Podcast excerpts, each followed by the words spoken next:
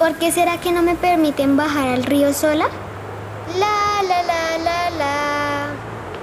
Dicen que mi abuela estaba enferma al igual que el río, pero yo siempre la vi animada y fuerte. Es más, estoy segura de que es ella quien ahora le da la vida al río, pues ahora son una sola. ¡Nano! ¡Nano! ¡Nano! ¿Quién es? Soy yo, Amancaya, y estoy buscando a mi abuela. ¿Tú la has visto? Sí. Hace unos días la vi nadar por mi cauce, pero ella ya terminó su viaje y no puede acompañarme en el mío. ¿Cuál viaje? El mismo camino que suelo recorrer a lo largo de mi vida. Y tú conoces el camino, ¿verdad? ¿Puedes llevarme hasta ella? Sí, lo conozco perfectamente. Es un viaje muy largo en el que me transformo y adapto de acuerdo al lugar que visito. ¿Podría acompañarte en tu viaje? Quiero ver a mi abuela una vez más y despedirme de ella. Te propongo un trato. Te llevaré con tu abuela si te comprometes a cuidarme a mí y a nuestro territorio. Lo haré, te lo prometo. Pero por favor, llévame con mi abuela. Acércate a mí. Cierra los ojos y escucha mi voz.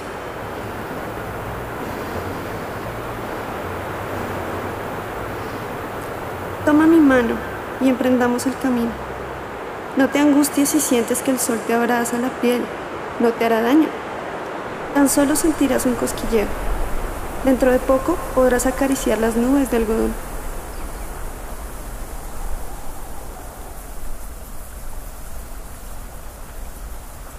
Recordarás la sensación de cuando te bañas en el río con los de tu aldea. Y la nube que estás tocando se oscurecerá mientras que flotas como una pluma. Allá está. Nano, Nano.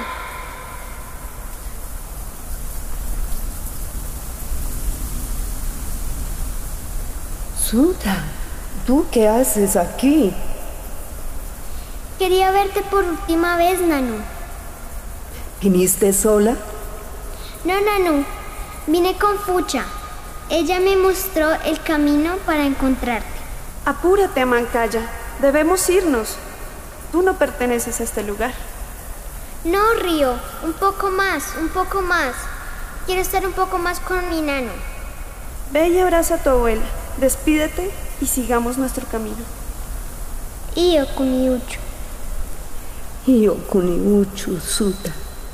Cuando estés en la tierra, recuerda buscar tu propio camino. No olvides la naturaleza, marca el ritmo de tu corazón y agradece por todo aquello que la Madre Tierra nos brinda. Sí, Nano. Adiós. Adiós, Suta. Río, las nubes me están absorbiendo y siento una energía que recorre mi cuerpo. Me gustan estas camas de algodón, pero siento que me voy a caer. No te asustes, es la fuerza de la Madre Tierra que te está llamando. Será divertido. Caeremos como un rodadero de nuevo a la Tierra. Estamos atravesando la Tierra. Aquí purifico mi cuerpo y oculto mi corazón bajo la Tierra. Cierta parte de mí queda en la superficie porque esa cantidad de mí tiene otra misión. ¿Qué otra misión tiene? Llegar a otras partes del mundo donde me necesitan. ¿Por qué te pones triste, Río? Estoy triste porque a ciertos lugares no puedo llegar, ya que no saben escucharme. Su huella de carbono no me deja vivir. Atentan contra mí buscando su beneficio. Algunos de ellos son inconscientes del daño que me hacen. Olvidaron su voz interior. Ignoran sus raíces y lo que los mantiene con vida. ¿Y qué es lo que hacen para dañarte? Inundan mis aguas con petróleo, plásticos, desechos industriales y aguas residuales. Destruyen a mis guardianes los árboles y a mis amigos que me acompañan en mi viaje. No les puedo ofrecer la posibilidad de sobrevivir. Río. Mejor sigamos nuestro camino. Te mostraré afuera. Iremos a las superficies que no atravesamos, porque me brindan algo de esperanza. Así que te presentaré a otros amigos. ¿Hay más como tú? Así es. Tengo otros amigos que pasan por el mismo tipo de camino. Allí, por la huella humana, han debilitado la coraza de la tierra derritiendo el hielo de las montañas, creando nuevos compañeros. Aunque debido a aquello, a lo que los humanos llaman progreso, se han interpuesto en el orden cíclico natural de la madre tierra. Ya no me dejan seguir mi propio TikTok.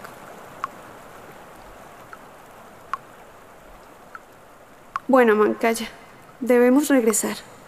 Y recuerda el trato que hicimos. Por favor, sé mi voz. Lo haré. Prometí que lo haría y no faltaré a mi palabra.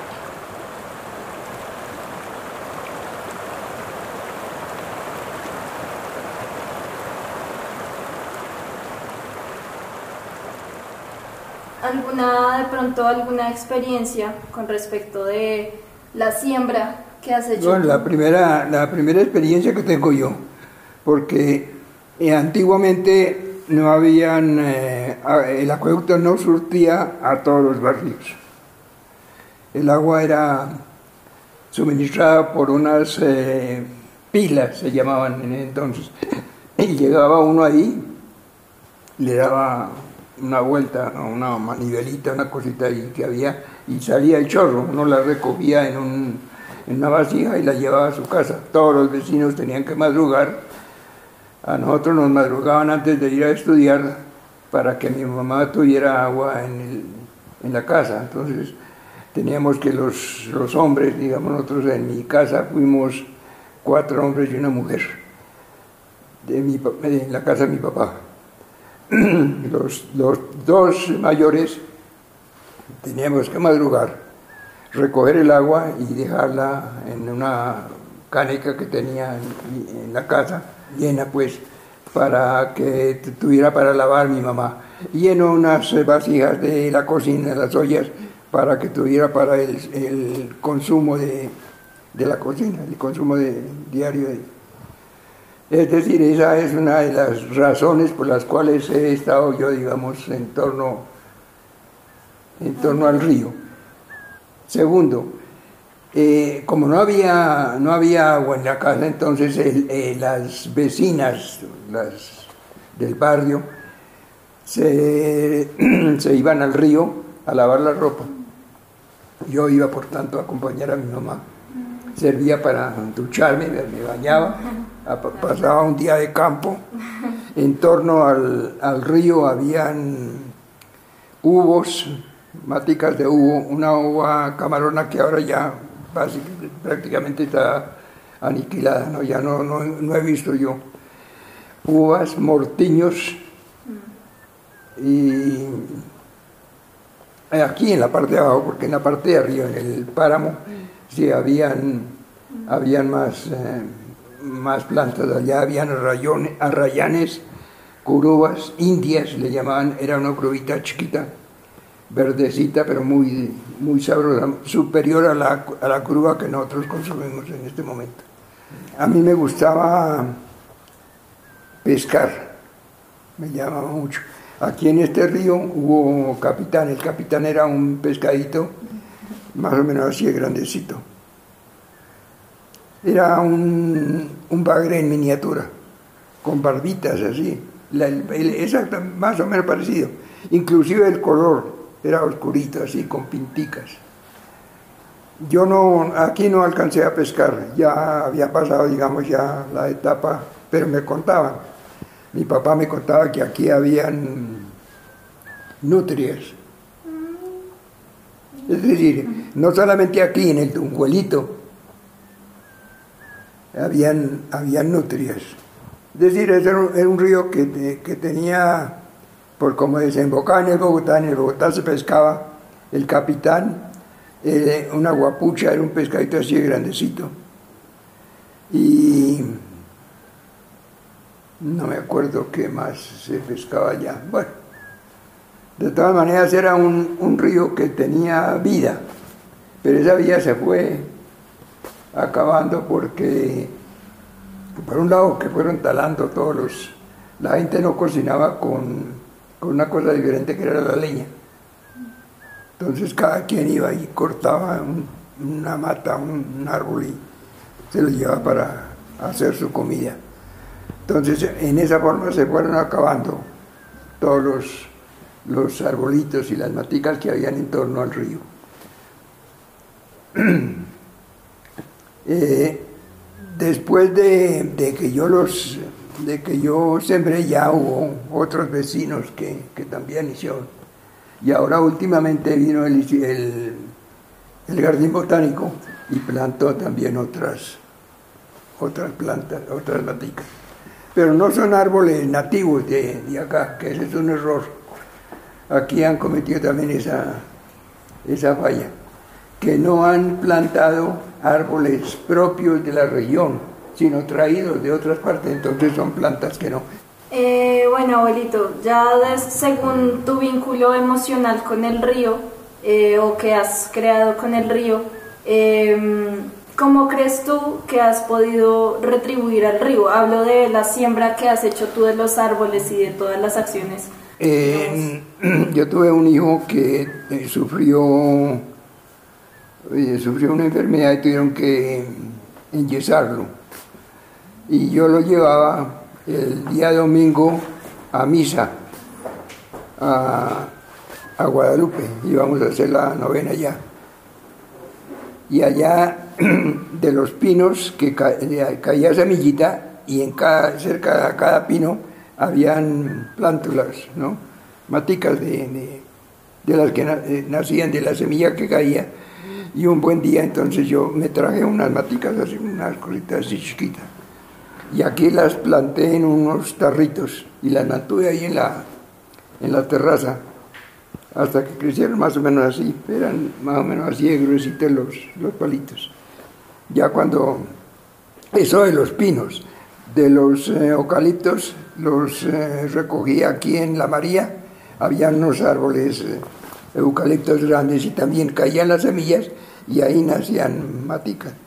Traje unas y yo sembré aquí en torno pues digamos una media cuadra hacia arriba, media cuadra hacia abajo, sembré unos do- 10, 12, no recuerdo exactamente cuántos. Y de todos los que, que sembré, unos los partieron, otros los se murieron, pero eh, recién habían instalado el acueducto aquí en este barrio y la presión era tanta, tan fuerte, que rompía, los, reventaba los tubos.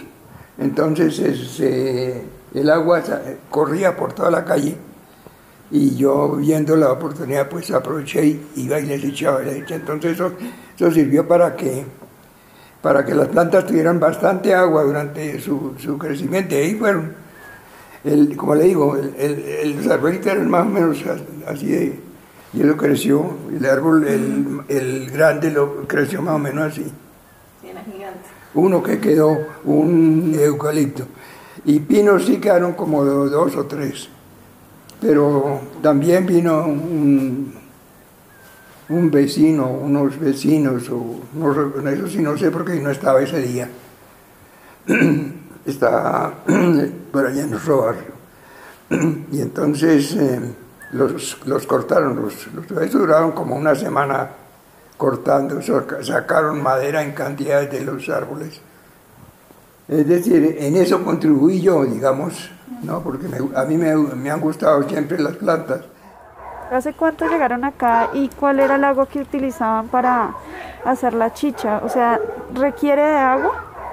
Claro, ella lleva agua, claro, sí, ella se cocina normal, agua limpia, eso sí, claro, eso sí, el río está acá, pero nosotros no, tomemos, no tomamos de esa agua.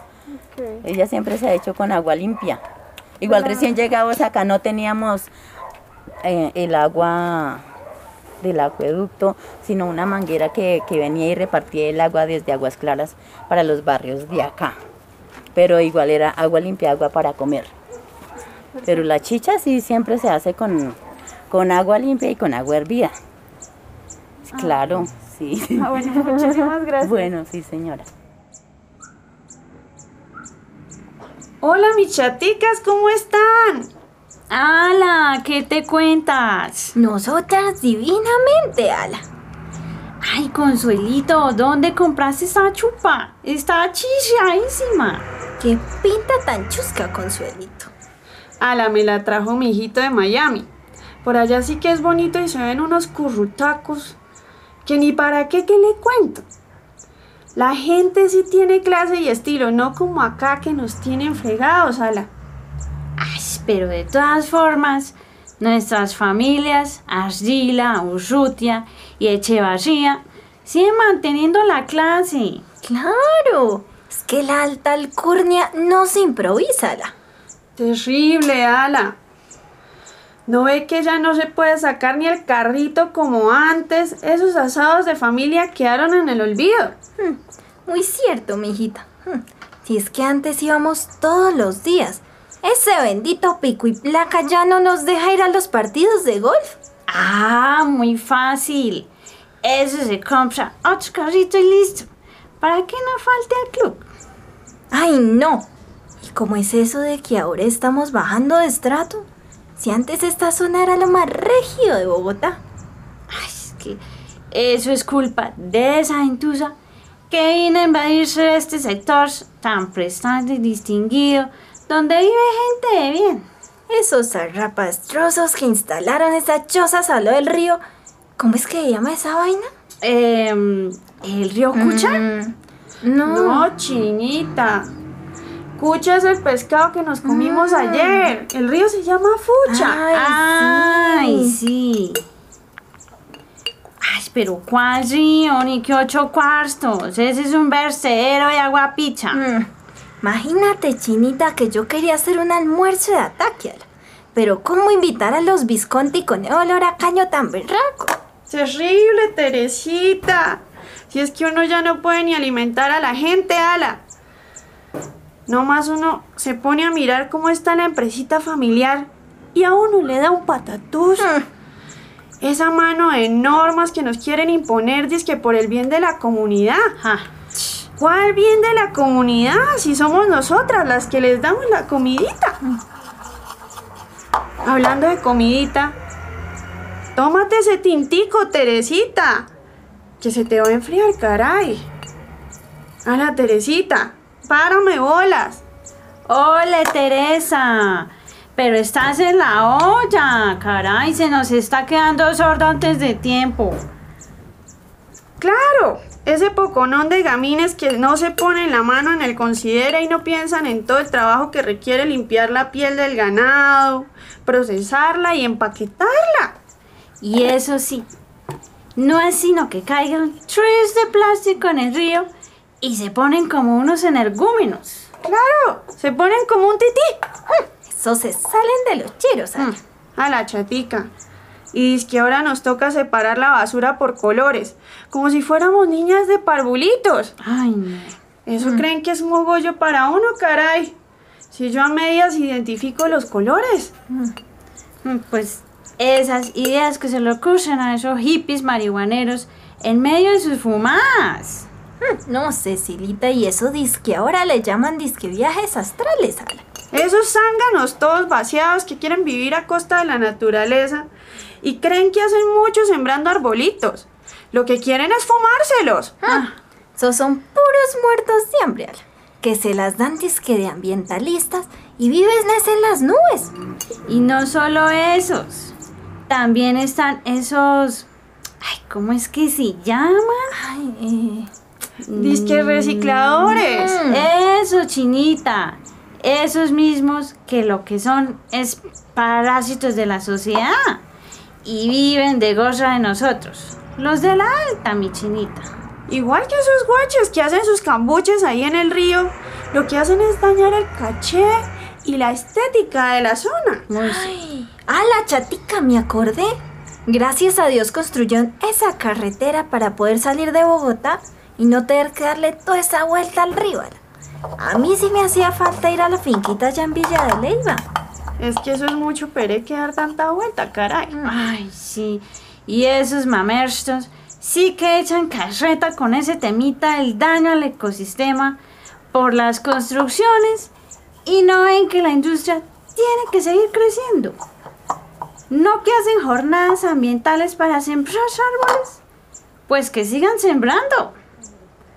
Ana Teresita, casi no te terminas ese tinto. Ay, no me afanes que el tuste ya no me da para hacer dos cosas al tiempo, Ala. Además, qué eres y acelere tuyo. Si todavía hay tiempito. Mm, ¿Cuál tiempito, Teresita?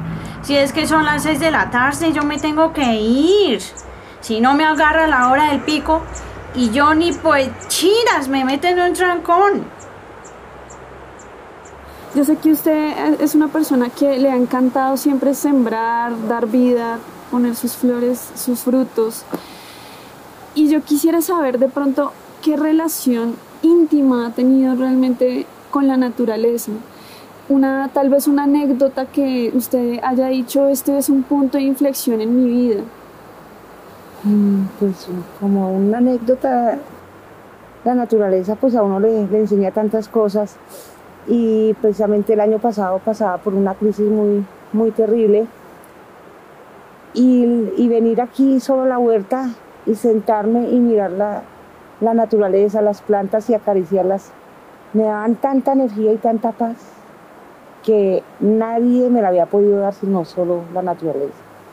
Esa es la, anécdota o charla que siempre he tenido con la naturaleza. El contacto con la naturaleza es supremamente fuerte para mí porque es que la naturaleza es sabia y sabe hablar. Eh, ella, hay momentos de que está triste, hay momentos de que está muy contenta. O sea, eso va como, como en el aire cuando lastimamos tanto el aire, entonces la naturaleza se siente y es cuando ella se pone triste. Y cuando, cuando pasan vientos y fuertes y limpios, y llueve, la naturaleza es supremamente agradecida. Es una conexión, es la forma de hablar de, la naturaleza. Simplemente hay que saberla escuchar. Y especialmente cómo la, cómo la escucha usted, o sea, ¿qué cómo se lo dice, cómo le da a entender esa sensación que... Esa sensación de amor. Mm, solo con acariciar las plantas y, y saber que es un ser vivo, un ser vivo que me está escuchando. Tal vez me escucha más que otra persona me escucha más porque puedo contarle todo lo que quiera y, sé que de ahí no va a salir. Si lo contara a una persona, sí, a cualquier persona, de pronto se le escaparía cualquier cosa que yo le comentara, pero sé que es un ser vivo y que, que le cuente lo que le cuente no va a salir de ahí y, me escucha y me llena de energía.